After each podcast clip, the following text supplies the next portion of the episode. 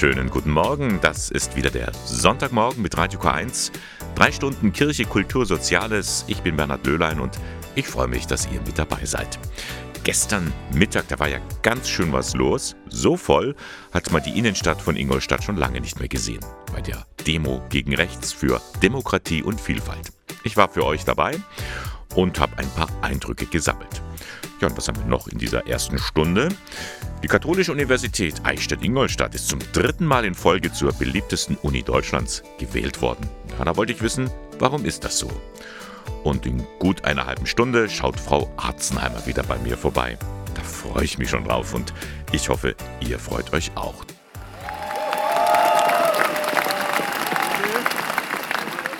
Das hat man in Ingolstadt lange nicht gesehen. Rund 6000 Menschen sind am Samstag zum Paradeplatz gekommen, zur Demo gegen Rechts, für Demokratie und Vielfalt. Es war richtig, richtig voll. Aufgerufen hatte dazu das Bündnis Ingolstadt ist bunt. Ein Mitveranstalter ist der BDKJ, der Bund der deutschen katholischen Jugend. Raphael Milde. Wir sind ja als BDKJ sind wir basisdemokratisch aufgebaut und für uns ist halt die Demokratie einfach wichtig. Und wenn dann von der rechten Seite alles, was gegen Menschen und auch gegen unsere Arbeit da äh, kommt, ähm, das ist nicht vertretbar für uns. Deswegen sind wir dagegen. In zahlreichen großen und kleinen Städten wird derzeit demonstriert gegen die menschenverachtenden Pläne der AfD. Wenn laut über Remigration nachgedacht wird, dann ist für viele der Zeitpunkt gekommen, die Stimme zu erheben.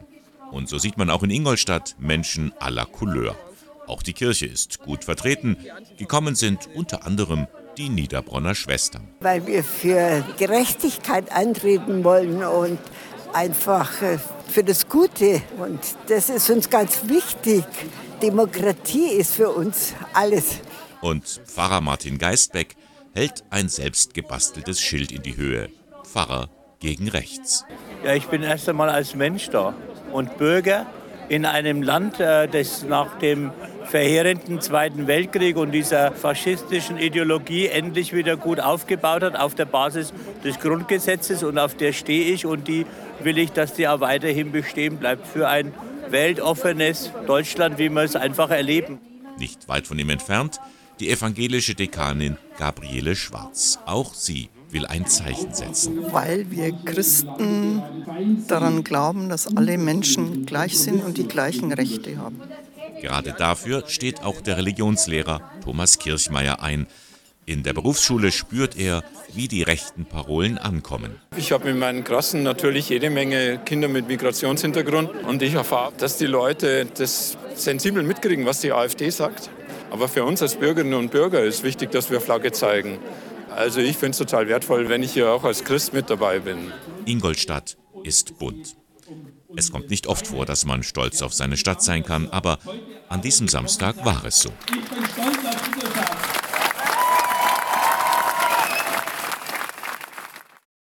Britney Spears, Baby One More Time. Ja, und wieder einmal ist die Katholische Universität Eichstätt-Ingolstadt zur beliebtesten Universität in Deutschland ausgezeichnet worden.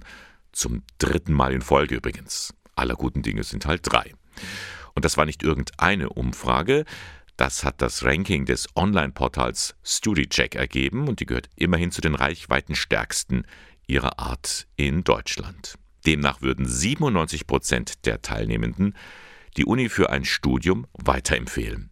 Sehr zur Freude der Präsidentin Gabriele Gien. Dreimal beliebteste Universität Deutschlands. Das ist für uns ein großartiger Erfolg, auf den wir wirklich stolz sein können.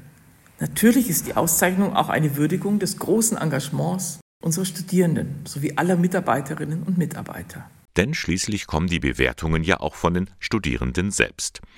Wer an der Katholischen Universität studiert, spürt halt diese angenehme Atmosphäre hier, meint Robin May, Vorsitzender des studentischen Konvents. Ja, tagtäglich. Also in jeder Übung, in jeder Vorlesung, in jedem Seminar. Das ist halt alles, wie wir so gerne sagen, familiär. Der Bezug zu den Dozierenden ist immer sehr nah. Es passiert alles auf einer persönlichen Ebene, die ganze Lehre.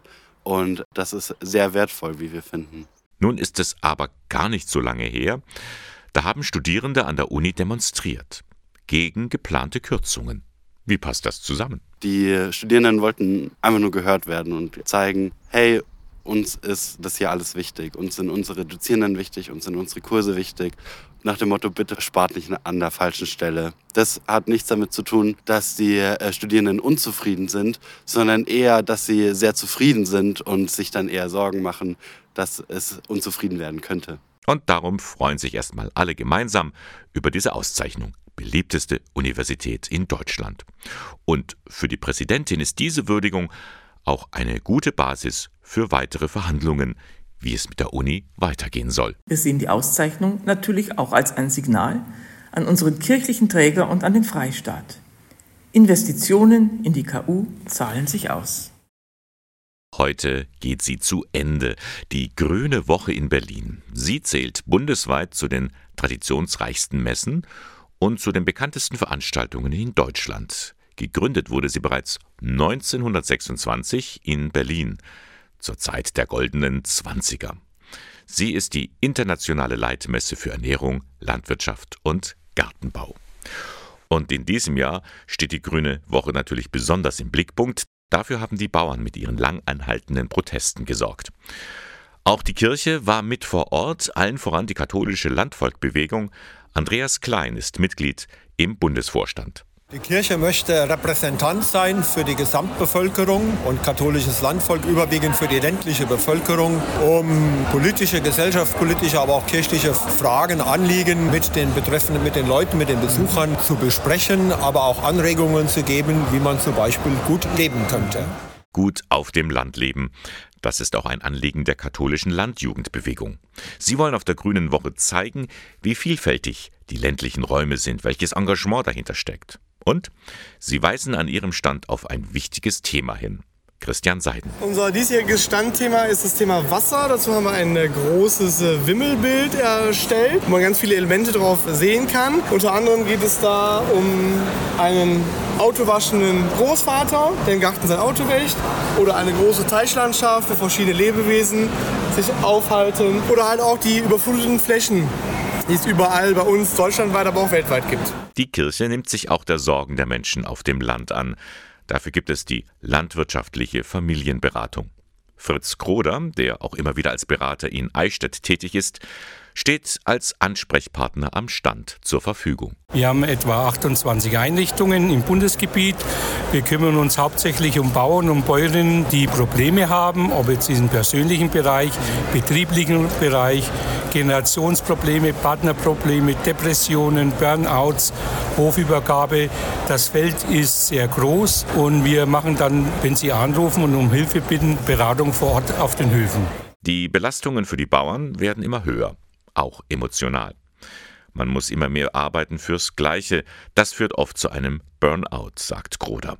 Hier setzt die Beratung an. Das ist ein Angebot der Kirche auf diese Situation in der Landwirtschaft. Und ich denke, äh, es ist ein seelsorglicher Auftrag. Die Kirche muss bei den Menschen sein, denen es nicht gut geht. Und darum ist die Kirche auch vor Ort bei der größten Messe für Ernährung, Landwirtschaft und Gartenbau der Grünen Woche. Heute geht sie zu Ende. Wie sieht es denn bei euch aus? Ihr habt doch bestimmt auch einen Speicher, einen Dachboden oder einen Keller und da lagert so allerhand Zeug. Bei mir zum Beispiel befindet sich schon seit vielen Jahren ein altes Gemälde auf dem Speicher. Das habe ich geerbt, aber so richtig habe ich in der Wohnung keinen Platz dafür gefunden. Dieses Bild zeigt die Geburt Christi auf Holz gemalt mit einem riesigen Rahmen drumherum. Der Künstler ist unbekannt. Also ich könnte mir vorstellen, dass es so aus dem 16. Jahrhundert stammt und dann wäre es sehr wertvoll. Es könnte aber auch eine Nachbildung sein und dann sollte es wohl lieber auf dem Speicher bleiben. Kunst oder Krempel? Das ist hier die Frage. Und die will ich klären lassen. Ihr kennt vielleicht die gleichnamige Sendung im Bayerischen Rundfunk. Da werden eure Antiquitäten kostenlos begutachtet. Das nächste Mal hier in Eichstätt im bischöflichen Seminar in der Zeit vom 26. bis zum 28. April. Also, wenn ihr auch irgendetwas habt, ein Gemälde, Keramik, Möbel, Porzellan, religiöse Volkskunst, Schmuck oder Silber, bewerbt euch einfach mit einem Foto des Objekts und das schickt ihr an kunst und krempel.de im Internet. Dann könnt ihr euer Glück machen und ich hoffe, ich habe Glück und kann mein Gemälde dann mal zeigen lassen. Dann bin ich gespannt. Ist das Kunst oder Krempel? Sie ist unsere Frau in Rom, Anita Hirschbeck. Sie stammt aus Buxheim im Landkreis Eichstätt, hat auch einige Jahre für Radio K1 gearbeitet. Nun ist sie als Korrespondentin für die katholische Nachrichtenagentur in Rom eingesetzt, um von dort über Papst und Co. zu berichten. Und das tut sie auch immer wieder gerne exklusiv für uns. So auch jetzt. Schönen guten Morgen, Anita. Hallo, guten Morgen. Als wir uns mal vor ein paar Monaten gesprochen hatten, da war es im Sommer richtig, richtig heiß in Rom. Wie sieht es denn jetzt mit dem Winter aus? Also der Winter ist nicht richtig, richtig heiß, aber schon auch schön warm, würde ich sagen. Es hat im Moment immer so 16 Grad ungefähr. Die Sonne scheint. Es ist echt toll. Also ich wohne hier am Fuße eines Berges, dem Gianicolo. Und wenn ich hochlaufe in den Park, dann habe ich einen wunderbaren Ausblick über die ganze Stadt und bis in die Berge rein. Also es ist richtig schön im Moment. Kommt denn die Stadt in diesen Tagen irgendwie zur Ruhe, wenn weniger Touristen da sind? Also es sind tatsächlich spürbar weniger Touristinnen und Touristen in der Stadt im Moment und das ist schon eine große Erleichterung. Also es ist leichter von A nach B zu kommen. Die Busse sind nicht ganz so wahnsinnig stark überfüllt, aber das geht im März wieder los mit dem Tourismus in Rom. Und gibt es jetzt auch ein paar Ecken für dich, die du besuchen kannst, die dir vorher nicht so vertraut waren? Also ich muss hier gestehen, ich war tatsächlich noch nie an der spanischen Treppe. Also wo alle Touristen und Touristinnen sich ständig aufhalten, das habe ich bislang eigentlich immer vermieden. Das habe ich mir mal vorgenommen, wenn ich das nächste Mal frei habe, dass ich mal einen kleinen Ausflug zur spanischen Treppe tatsächlich mache. Ja, das mach mal, solange es noch geht. Bald wird ja wieder viel los sein in Rom zum Beispiel wenn nächsten Monat der FC Bayern zu Gast ist bei Lazio Rom, bei der Champions League, spürt man da schon einen Hauch von Aufregung in der Stadt? Also es sind ja öfter mal große Fußballteams, große Namen in der Stadt, auch internationale Teams.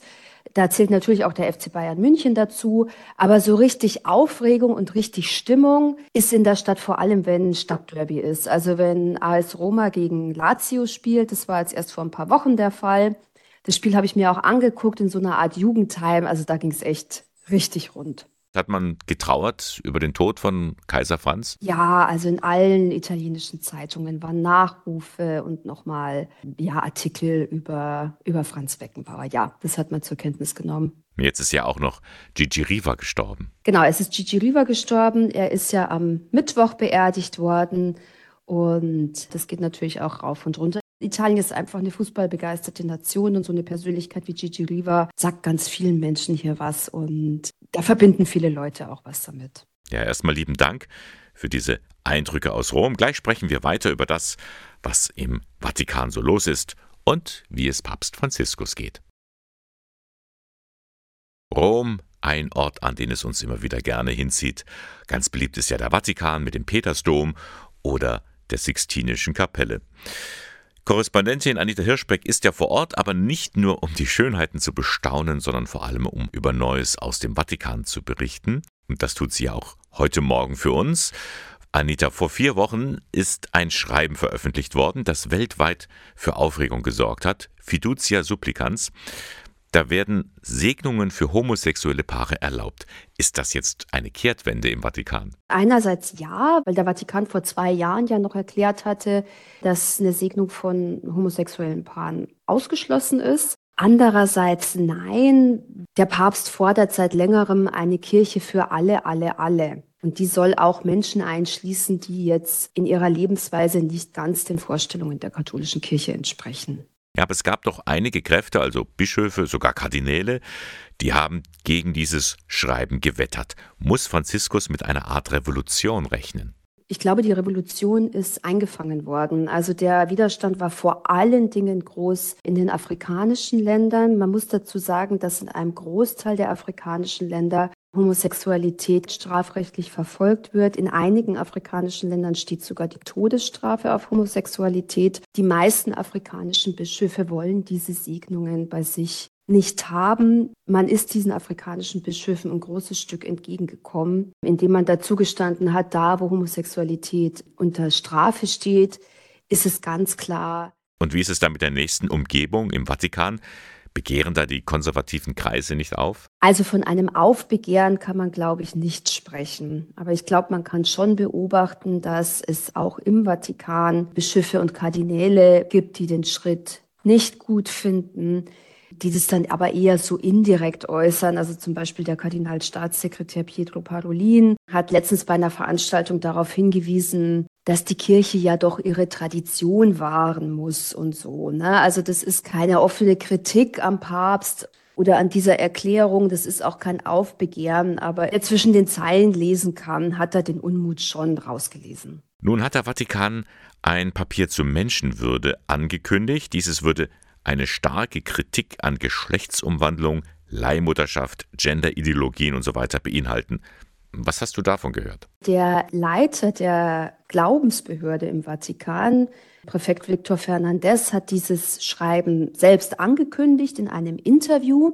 Und das war so, er hat in diesem Interview gesagt, nach der ganzen Aufregung um Fiducia Supplicans kann er jetzt mal beruhigen. Aus ähm, dem Glaubensdikasterium sind demnächst eigentlich keine größeren Aufreger mehr zu erwarten. Im Moment arbeiten sie ja nur an so einem Papier über die Menschenwürde mit Kritik an Geschlechtsumwandlung, Leihmutterschaft und so weiter und so fort. Ich finde es interessant, dass er glaubt, dass das keine Aufregung verursachen würde. Zumindest in Deutschland wird es das sicher schon. Genau, der Unmut und die Kritik wird diesmal eben aus einer anderen kirchenpolitischen Richtung kommen, als es jetzt der Fall war, wo halt eben vor allen Dingen das konservative Lager die Erklärung abgelehnt hat. Bleibt also weiter spannend, was da in Rom und am Vatikan passiert. Danke, Anita, für diese Informationen aus erster Hand. Dankeschön. Tschüss. Das war Anita Hirschbeck. Sie stammt aus Buxheim im Landkreis Eichstätt und sie ist Korrespondentin für die katholische Nachrichtenagentur in Rom und immer wieder gerne hier auch bei uns. Das ist der Sonntagmorgen von Radio K1 und ist Harry Styles Watermelon Sugar. Nico Santos und Clock Clock Changes. Ja, da hat sich schon was geändert vor zehn Jahren. Da wurde das Lieder- und Gebetbuch der katholischen Kirche im deutschsprachigen Raum erneuert. Das Gotteslob. Das ist aber auch Zeit geworden, sagt der Theologe und Kirchenmusiker Markus Eham. Viele Jahre war er auch Vizepräsident für Studium und Lehre an der Katholischen Universität Eichstätt-Ingolstadt. Und das frühere Buch, Gotteslob mit dem roten Einband, das stammte bereits aus dem Jahr 1975. Bei der Rundumerneuerung war Eham maßgeblich an der Gestaltung beteiligt. Seit zehn Jahren ist das Buch nun in einem schlichten Grau. Willi Witte hat mit dem Kirchenmusiker und Theologen gesprochen. Das bisherige Gesangbuch verstand sich hauptsächlich als gottesdienstliches Feierbuch zum einen und als geistliches Hausbuch. Demgegenüber ist das neue Gotteslob darüber hinaus auch ein Liturgie-Verstehbuch geworden, weil Kommentare, Erläuterungen helfen sollen, den Teilnehmern heute Background lesen zu können. Dann ist es auch eine Art Kompaktkatechismus, weil wichtige Glaubensinhalte erklärt werden und es ist ein persönliches Gebetbuch, erklärt Markus Eham. Also mehr Funktionen, eleganter durch verschiedene Schriftfarben mit Farbabbildungen. 2013 war das Gotteslob bundesweit im 21. Jahrhundert angekommen. Die Sprache hat sich angepasst und natürlich auch das Liedgut. Wir haben 290 Lieder. Davon sind 160 aus dem Vorgängergesangbuch übernommen worden. Das ist also die weiterlaufende Liedtradition mit 160 Stück und 130 Lieder sind neu aufgenommen worden ins Gesangbuch. Zum Teil schon bestehende, aber auch neu komponierte Stücke. Von verschiedensten Seiten hat den ehemaligen Musikprofessor viel Positives zum Gotteslob erreicht, zu den modernen Texten im Gesang und Gebet, zum Layout, zum übersichtlichen Register. Und weil das Gotteslob noch besser und umfassender genützt werden soll, gibt es jetzt Unterstützung im Internet, erzählt Kirchenmusiker Eam. Deswegen haben wir jetzt auch ein Online-Angebot vom Amt für Kirchenmusik gemacht, wo wir für jeden Tag Tagzeiten feiern auf der Basis des Gotteslobs zusammenstellen und dabei auch stärker Gebetselemente aus dem Andachtsteil mit einbeziehen, darauf aufmerksam machen weil sich da, glaube ich, eine gute Verbindung zwischen Tagzeitenliturgie und Texten aus dem Andachtsbereich ergeben. Das gedruckte Gotteslob wird aber weiterhin der Standard sein und auch wenn es bis zur nächsten Generalüberholung noch dauern wird, der Diözesananteil wird in den Bistümern durch Zusatzhefte laufend weiterentwickelt. Ein Beitrag von Willi Witte, zehn Jahre Gotteslob. Und wie gehört, man kann auch online reinschauen. Geben Sie einfach im Internet ein Gotteslob-online, dann findet ihr weitere interessante Informationen. Wir kommen so langsam auf die Zielgerade des Faschings. Die Hochzeit steht unmittelbar bevor und schneller als man denkt, ist sie dann da die Fastenzeit. Ja, und dann fragt ihr euch, hm, auf was könnte ich denn diesmal verzichten? Ein paar Pfunde abnehmen wäre doch nicht schlecht.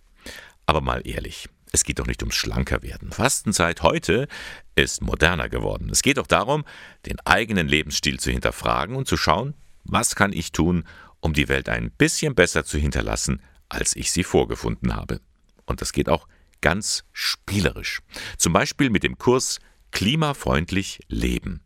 Was das ist, erklärt Franz Galler vom Büro für nachhaltige Regionalentwicklung. Bei klimafreundlich Leben treffen sich fünf bis zehn Leute sechsmal. Wir werden immer so zwei, drei Stunden über Klimathemen reden und bleiben aber nicht beim Reden, sondern jeder dieser Teilnehmerinnen wird sich dann eine konkrete Aktion vornehmen, die er bis zum nächsten Kurs umsetzen will. Jeder macht dann das, wo er oder sie meint, das betrifft mich, da könnte ich was umsetzen und seien es noch so kleine Schritte. Zum Beispiel bei der Ernährung. Ich versuche jetzt einfach mal einen Monat lang nur diesen Sonntagsbraten und alles andere unter der Woche versuche ich jetzt einfach mal kein Fleisch zu essen. Das probiere ich einen Monat lang und werde dann meine Kursteilnehmerinnen erzählen, wie es mir ergangen ist. Franz Galler ist jedes Mal selbst neu überrascht, wie kreativ die Leute sind, wenn Sie an der Sache dranbleiben. Auch nach dem Kurs. Es ist einfach diese Freude, mit der die Leute ins Tun kommen. Es ist diese unheimliche Vielfalt und das dritte ist einfach diese unheimliche Umsetzungsquote. Also ich liege bei 93 Prozent. Das heißt, die Leute werden am Schluss Erfolgserlebnisse haben und das Ganze hat Spaß gemacht. Ja, es ist, es ist wirklich nicht so, dass ich irgendwo am Schluss sage, oh, es war aber jetzt anstrengend. Es hat unheimlich Spaß gemacht. So, und wenn ihr Lust habt, da mal ein bisschen reinzuschmecken, Morgen Abend gibt es einen Informationsabend zu diesem Kurs Klimafreundlich Leben. Und zwar im katholischen Pfarrheim im Greding. Liegt ja direkt an der Autobahn A9. Katholisches Pfarrheim Greding. Ab 18.30 Uhr geht es da morgen los. Und weitere Infos zum Kurs gibt es auch im Internet unter klimafreundlich-leben.org. Land auf Land ab gehen die Menschen auf die Straße. In den Großstädten, auf den Dörfern, Überall demonstrieren sie gegen rechts, für Demokratie und Vielfalt, wie zum Beispiel gestern in Ingolstadt. Kirchliche Vertreter sind da auch immer vor Ort. Überhaupt ist die Kirche in diesen Fragen sehr aktiv. Es gibt da nämlich das Kompetenzzentrum für Demokratie und Menschenwürde, eine Einrichtung der katholischen Kirche in Bayern.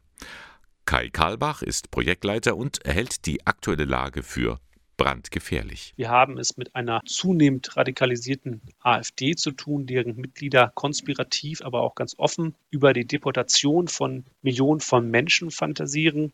Ein Beispiel ist auch der Thüringer AfD-Landesvorsitzende Björn Höcke, der in diesem Zusammenhang von einer wohltemperierten Grausamkeit spricht. Es zeigt sich also ganz deutlich, dass immer mehr Menschen für die rechtsextreme Ideologie empfänglich sind oder dass sie zumindest keinen Anstoß an diesen Ideen nehmen. Das Kompetenzzentrum für Demokratie und Menschenwürde ruft die Menschen auf. Zeigt euch, geht zu den Demos gegen rechts. Und darum ist es außerordentlich wichtig, dass die immer noch deutliche demokratische Mehrheit entschieden gegen Rechtsaußen mobilisiert. Und in diesem Zusammenhang sind nun die bundesweit stattfindenden Großdemonstrationen ein sehr wichtiges Signal, das klar zeigt, dass es eine große gesellschaftliche Mehrheit auch über Parteigrenzen hinweg gibt, die für die freiheitlich-demokratische Grundordnung und für Minderheitenrechte einsteht und auch bereit ist, dafür zu kämpfen. Zu einer Demo gehen, das ist das eine, das andere, auch im Alltag gegen rechtsextreme Äußerungen die Stimme erheben. Unsere Demokratie lebt von dem Engagement ihrer Bürgerinnen und insofern ist jeder und jede gefordert, im Rahmen ihrer und seiner Möglichkeiten gegen die Demokratiefeindlichkeit von Rechtsaußen vorzugehen in Diskussionen im persönlichen Umfeld, wenn Freunde, Kolleginnen oder Bekannte antidemokratische Position vertreten. Aber natürlich auch darüber hinaus gibt es vielfältige Wege, sich für die Demokratie stark zu machen, zum Beispiel in demokratischen Parteien, in Vereinen oder eben zivilgesellschaftlichen Initiativen, die ja eine ganz wichtige Rolle spielen. Soweit Kai Karlbach vom Kompetenzzentrum für Demokratie und Menschenwürde. Übrigens, diese kirchliche Einrichtung in Bayern bietet auch Kurse an, was man zum Beispiel tun kann gegen Rassismus im Alltag. Klimaschutz wird ja im Bistum Eichstätt schon seit vielen Jahren großgeschrieben. Da passt es ganz gut, dass man nun an einem Gebäude des Ordinariats eine Wallbox installiert hat, also ein Ladegerät für Elektroautos. Für den Amtschef des Bistums, Thomas Schäfers, ist das ein weiterer Schritt der Klimaoffensive 2035. Damit befindet sich das Bistum auf dem Weg zur Treibhausgasneutralität. Wir haben vor vier Jahren unsere Flotte vollständig umgestellt auf Erdgas. Wir sind seit Jahren dabei, Bio- oder grünen Strom in unseren Einrichtungen und auch in den großen Teil der Kirchenstiftungen zu verwenden. Und wir passen uns jetzt äh, bei der Mobilität weiter an. Das ist im Grunde genommen eine, eine gute Linie mit dem Ziel, Klimaschutz, äh, Bewahrung der Schöpfung äh, weiter voranzutreiben und tiefer ins Bewusstsein der Menschen zu holen. Noch sind es nur zwei Dienstwägen, die davon profitieren können. Das aber soll schon sehr bald anders werden. Und dann soll die Wallbox auch den Mitarbeitenden zur Verfügung gestellt werden. Perspektivisch ja, genauso wie die Besucher, die Gäste, die Dienstleister, mit denen wir zusammenarbeiten, die natürlich zunehmend auch mit Elektrofahrzeugen kommen und darauf angewiesen sind, dass sie an ihrem Zwischenziel auch möglicherweise aufladen können. Da wird zwar noch einiges geklärt werden müssen mit dem Energieanbieter, aber das Ziel hat man vor Augen. Und besonders attraktiv, der grüne Strom wird gefördert. Silvia Dollinger von den Stadtwerken Eichstätt sieht darin auf jeden Fall eine Win-Win-Situation. Weil in der Tat, wenn die Diözese nicht das Stromprodukt, wo die, der Fördertopf damit auch gefüllt wird, entsprechend beauftragen würde und dahinter steht, könnten wir auch nicht aus dem Fördertopf dann Mittel verwenden. Insofern ist es natürlich auch immer durchaus eine gewisse Abstimmung, ein Suchen nach geeigneten Fördermöglichkeiten. Und bisher sind wir immer in Eichstätt fündig geworden. Ähm, in der Vergangenheit hat man zum Beispiel auch schon ein Kinderbuch, in dem Dinge beschrieben wurden. Auch solche Sachen sind förderfähig. Jedes Jahr gibt es neue Projekte. Und solange der Topf gefüllt ist, und das ist er, Stand jetzt, können wir auch solche Wege gehen. Dass sich hier in Eichstätt immer mehr tut in Sachen regenerative Energien, das freut auch Oberbürgermeister Josef Greenberger. Also die Diözese ist jemand, der sich Ziele setzt, Konzepte erstellt aber halt in dem Bereich vor allem auch in die Umsetzung geht. Und das spüren wir als Stadt, Stadtwerke an verschiedenen Stellen. Einerseits natürlich bei der bewussten Entscheidung, welchen Strom konsumiere ich. Das finde ich schon bemerkenswert, mit welcher Stringenz die Diözese da vorgeht bei dem Thema. Strahlende Gesichter überall. Am vergangenen Dienstag, da wurde eine Wallbox installiert an einem Gebäude des Ordinariats der Diözese Eichstätt. A Night Like This, Carol Emerald, heute am Sonntagmorgen mit Radio K1. Und da kommen wir jetzt wie immer um diese Zeit zu unserer Rubrik Menschen, die etwas bewegen. Und da möchte ich euch heute Schwester Lucy Kurien vorstellen. Sie zählt zu den 100 inspirierendsten Menschen der Welt 2023. Das wurde jetzt bekannt gegeben. Auf Platz 1 steht Taylor Swift, auf Platz 30 aber eben Schwester Lucy Kurien. Und sie ist für uns hier im Bistum Eichstätt keine Unbekannte. Denn vor gut zehn Jahren hatte eine Delegation der Diözese ihr Haus Maher besucht, ein Haus, das jungen Frauen in Not hilft. Auslöser zur Gründung von Maher war ein tragisches Ereignis.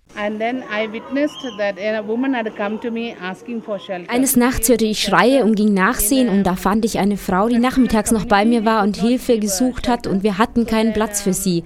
Ihr Mann hat sie dann in jener Nacht mit Kerosin übergossen und angezündet. Wir brachten sie dann ins Krankenhaus, aber dort konnte man nichts mehr für sie tun und sie war im siebten Monat schwanger und so fragte ich den Arzt, ob man nicht das Baby noch retten könne. Und was wir dann in unseren Händen hielten, war ein komplett verbranntes Baby.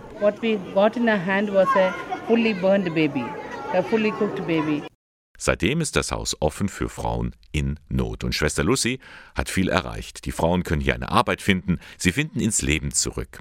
Schon damals beim Besuch der Eichstätter Delegation hatte Schwester Lucy weitere Pläne. Wir haben für alle Frauen ein gemeinsames Haus, also auch die psychisch geschädigten oder geistig verwirrten Frauen wohnen mit allen anderen Frauen zusammen. Für die Zukunft würde sie sich wünschen, dass das getrennt wird und sie hätte gern auch ein Haus für Männer, die auf der Straße leben. Und dann bekommen sie natürlich Anfragen aus dem ganzen Bundesstaat und auch dort würde sie sich gerne etwas ausbreiten.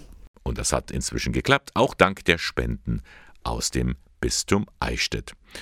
Die Ordensfrau Schwester Lucy Kurian, sie steht auf Platz 30 der 100 inspirierendsten Menschen der Welt 2023. Herzlichen Glückwunsch. Auch sie ist ein Mensch, der etwas bewegt. Können zwei Milliarden Menschen irren? So viele sind es in etwa, die Insekten als Nahrungsquelle nutzen. Und es könnten mehr werden, denn die Europäische Union hat mittlerweile vier Insektenarten als Novel Food, also als neuartiges Lebensmittel zugelassen. Mehlwürmer, Heuschrecken, Hausgrillen und seit Januar auch die Larven des Getreideschimmelkäfers, Buffalo-Würmer genannt. Für acht weitere Insektenarten liegen bereits Anträge vor. Ich weiß ja nicht, wie es Ihnen geht, aber einen gewissen Ekelfaktor kann ich nicht verhehlen. Insekten bringe ich eher mit Schädlingen zusammen als mit einer leckeren Mahlzeit. Elisa Neutatz sieht das anders. Die Ernährungsexpertin beim Verbraucherservice Bayern meint, Insekten bereichern unseren Speiseplan. Man kann Insekten eigentlich als nahrhafte und gesunde Proteinquelle ähm, bewerten. Das heißt, neben einer guten Eiweißquelle liefern sie eben auch Mikronährstoffe, Ballaststoffe und auch die wertvollen Omega-3-Fettsäuren. Das heißt, generell kann man den Verzehr von Insekten positiv bewerten. Ein weiterer Vorteil, Insekten sind klimafreundlicher und somit eine gute tierische alternative Proteinquelle. Sie brauchen weniger Platz, weniger Wasser, sie verursachen weniger Treibhausgase und sind auch bessere Futterverwerter. Das heißt, insgesamt sind sie einfach wirklich nachhaltiger als unsere anderen konventionellen Nutztiere. Solche Insekten können auf verschiedenste Weise auf unserem Teller landen. Als Pulver, als Paste, gefroren oder als Ganzes. Alles ist genau geregelt. Die EU legt auch fest, ob man das jetzt in verschiedenen Teigwaren verwenden kann, wie zum Beispiel in Nudeln oder in Brot, in Keksen oder in Riegeln. Aber auch solche Produkte wie Fleischersatzprodukte zum Beispiel oder in Chips und auch in Schokolade ist es tatsächlich erlaubt. Wie alle Zutaten müssen die Hersteller auch Insekten in der Zutatenliste aufführen. Dabei muss neben der deutschen und der lateinischen Bezeichnung auch die Darreichungsform angegeben werden. Also zum Beispiel teilweise entfettetes Pulver aus Arceta domesticus. Hausgrille. Zudem muss auch ein Allergenhinweis auf der Verpackung stehen, denn Insektenprodukte können bei ähm, Allergiker, vor allem die schon mal allergische Reaktionen gegen Krebstiere, Weichtiere oder Hausstaubmilben hatten, die könnten eben auch bei Insekten eine allergische Reaktion haben. Insekten sind also mit Vorsicht zu genießen. Und für alle, die auf eine bewusste Ernährung achten, sei gesagt, vegetarisch ist das nicht. In Deutschland gibt es auch noch keine Haltungs- und Hygienevorschriften. Es ist einfach so, dass es noch eine sehr junge Branche ist und man auch noch gar nicht so genau weiß, spüren Insekten Schmerz, was ist eine gute äh, Tötungsmöglichkeit für Insekten. Das ist noch alles so ein bisschen ungeklärt. Da sind also noch viele Fragen offen. Elisa Neutatz vom Verbraucherservice Bayern jedenfalls ist überzeugt. Der Trend ist nicht mehr zu stoppen. Ich vergleiche das immer gern so ein bisschen mit, mit Sushi oder mit Tofu. Da hat man auch am Anfang so ein bisschen sich davor geekelt oder hat das so ein bisschen beäugt. Mittlerweile integrieren wir das gerne in unseren Speiseplan. Vielleicht läuft es ja auch mit Insekten in Produkten so. Ace of Base, The Sign. Die Zeichen stehen ganz einfach auf Abschied. Das waren drei Stunden Sonntagmorgen von Radio K1, dem Kirchenfunk im Bistum Eichstätt. Blicken wir zum Schluss der Sendung noch einmal kurz zurück. Da haben wir ja gehört, die Katholische Universität Eichstätt-Ingolstadt ist wieder zur beliebtesten Uni in Deutschland gewählt worden. Man spürt hier einfach die angenehme Atmosphäre, meint Robin May, Vorsitzender des Studentischen Konvents. Ja, tagtäglich. Also in jeder Übung, in jeder Vorlesung, äh, in jedem Seminar. Das ist halt alles, wie wir so gerne sagen, familiär. Der Bezug zu den Dozierenden ist immer sehr nah. Es passiert alles auf einer persönlichen Ebene, die ganze Lehre und äh, das ist sehr wertvoll, wie wir finden. Und dann war ich in der Sendung im Gespräch mit Anita Hirschbeck, unsere Korrespondentin in Rom. Wir haben auch über das neue Dokument des Vatikans gesprochen. Segnungen für homosexuelle Paare sind möglich. Dagegen gab es aber einige Kräfte, also Bischöfe und sogar Kardinäle, die gegen dieses Schreiben also gewettert haben.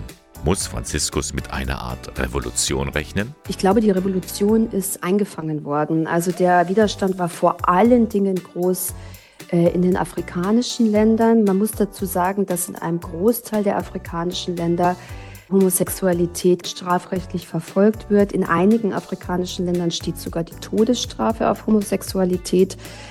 Die meisten afrikanischen Bischöfe wollen diese Segnungen bei sich nicht haben. Man ist diesen afrikanischen Bischöfen ein großes Stück entgegengekommen, ähm, indem man dazu gestanden hat, da wo Homosexualität unter Strafe steht, ist es ganz klar. Ja, und wie eben gehört, Klimaschutz wird im Bistum Eichstätt ganz groß geschrieben. Man hat jetzt eine Wallbox installiert, ein Ladegerät für Elektroautos. Darüber freut sich vor allem Thomas Schäfers, der Amtschef im Bistum Eichstätt. Wir haben vor vier Jahren unsere Flotte vollständig umgestellt auf Erdgas. Wir sind äh, seit Jahren dabei, Bio- oder grünen Strom ähm, in unseren Einrichtungen und auch in den äh, großen Teil der Kirchenstiftungen zu verwenden. Und wir passen uns jetzt äh, bei der Mobilität weiter an. Das ist im Grunde genommen eine, eine gute Linie mit dem Ziel, Klimaschutz, äh, Bewahrung der Schöpfung äh, weiter voranzutreiben und tiefer ins Bewusstsein der Menschen zu holen. Das alles könnt ihr noch einmal in Ruhe nachhören bei uns im Internet. Klickt rein, radiok1.de. Und das war der Sonntagmorgen von Radio K1, Moderation und Redaktion der Sendung Bernhard Löhlein. Ihr findet uns in Eichstätt in der Luitpoldstraße 2. Euch noch einen schönen Sonntag und ich freue mich auf euch. Am nächsten Sonntag hören wir uns wieder.